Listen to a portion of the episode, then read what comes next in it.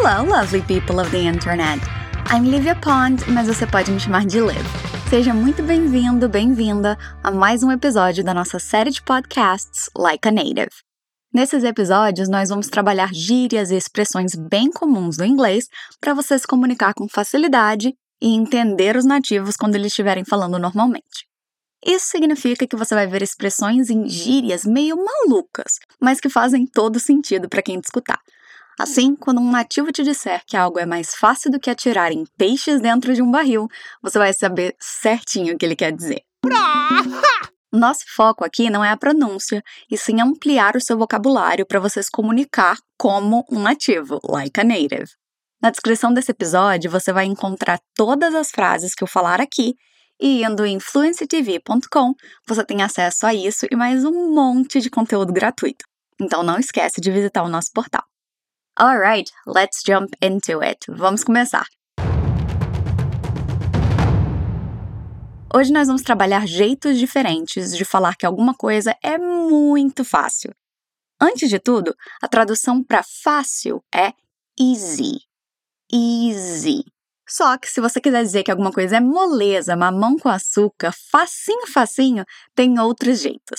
A primeira expressão que a gente vai ver é uma que se parece um pouco com mamão com açúcar, porque tem tudo a ver com comida. A expressão é piece of cake, pedaço de bolo.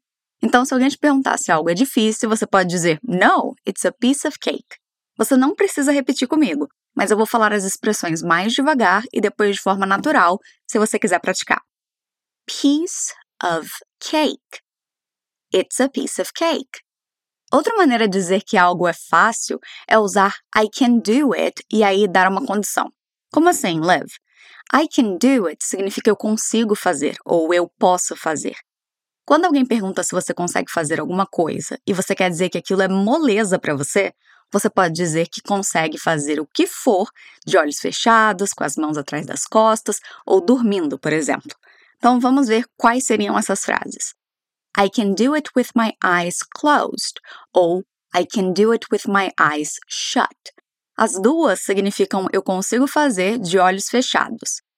I can do it with my eyes closed. I can do it with my eyes shut. I can do it with my eyes closed. I can do it with my eyes shut. A segunda frase é I can do it with my hands behind my back. Eu consigo fazer isso com as minhas mãos atrás das costas. Tem a variação que é I can do it with my hands tied behind my back, que é ainda mais enfática.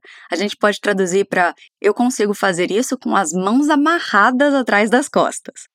I can do it with my hands behind my back. I can do it with my hands tied behind my back. I can do it with my hands behind my back. I can do it with my hands tied behind my back. E a última que a gente mencionou é I can do it in my sleep. Significa que você consegue fazer o que quer que seja até se estiver dormindo. Porque é fácil assim, você nem precisa estar acordado porque você é bom assim. I can do it in my sleep. I can do it in my sleep. Ah, uma observação. Você também pode usar todas essas frases no passado, usando could ao invés de can. Você já sabia que could é a forma passada do verbo can? Então, se alguém te perguntar se algo foi difícil e você já tiver resolvido a situação, é só usar uma dessas frases trocando o can por could. Assim, I could do it with my eyes closed. I could do it with my hands behind my back. I could do it in my sleep. All good? Tudo ok até aqui? O próximo jeito de dizer que algo é super fácil é dizer que foi a breeze, a doodle, a snap ou a cinch. Essas quatro palavrinhas têm traduções bem diferentes, mas quando usadas com o contexto certo, têm o mesmo significado. A gente poderia traduzir It's a breeze para é uma brisa, aquele ventinho gostoso que passa por você num dia quente de verão, sabe? It's a breeze. It's a breeze. Doodle é um rascunho ou aquele desenho que você faz sem pretensão nenhuma, sabe? Como quando você está entediado numa aula da escola ou faculdade, numa reunião, em um telefonema. São aqueles desenhinhos que você adiciona no canto da folha. Como eles não precisam ter sentido, forma e não têm uma regra estrita para ser seguida, eles são bem fáceis de fazer e qualquer pessoa pode fazer um. It's a doodle. It's a doodle. A próxima palavrinha é snap. Snap pode ser traduzido para estalo, aquele que a gente faz com os dedos para chamar a atenção de alguém. É um gesto simples, sem dificuldade e todo mundo consegue fazer. Bem, quase todo mundo. Tenho certeza que existem exceções. Se esse for o seu caso e você não quiser usar snap, você pode usar uma das outras palavras, mas não é obrigatório, tá? Você pode usar essa expressão sabendo fazer um estalo com os dedos ou não. It's a snap. It's a snap.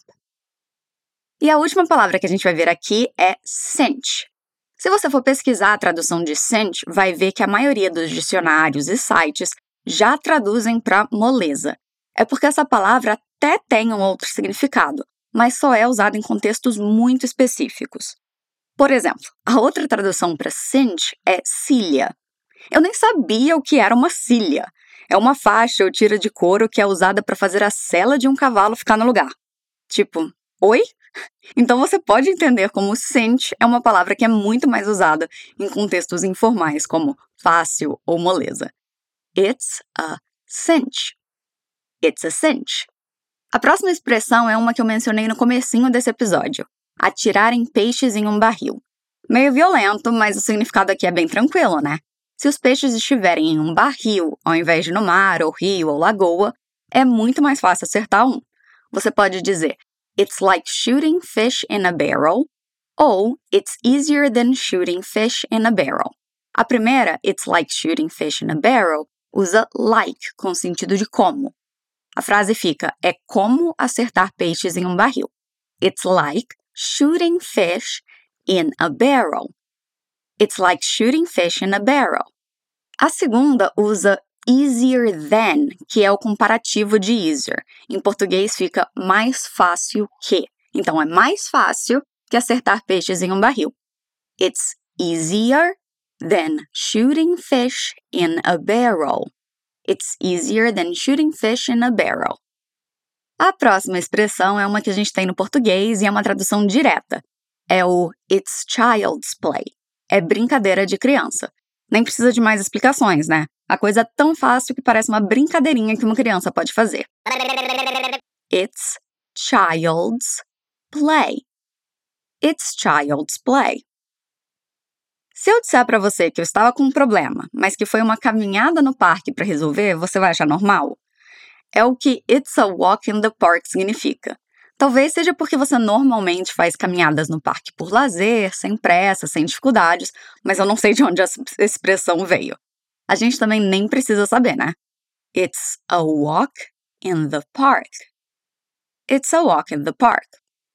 Nós só temos mais três expressões para ver e eu espero que você ainda esteja aqui comigo. A primeira é There's nothing to it.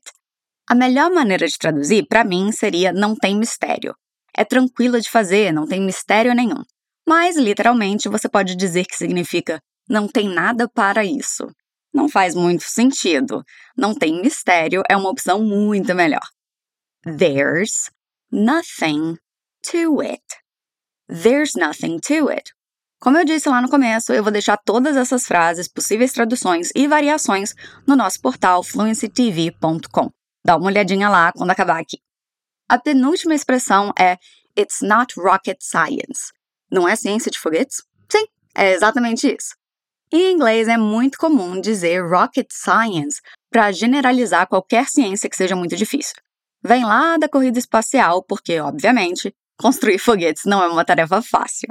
Então, se você diz que algo não é ciência de foguetes, significa que não é tão difícil assim. It's not rocket science. It's not rocket science. Um adendo aqui.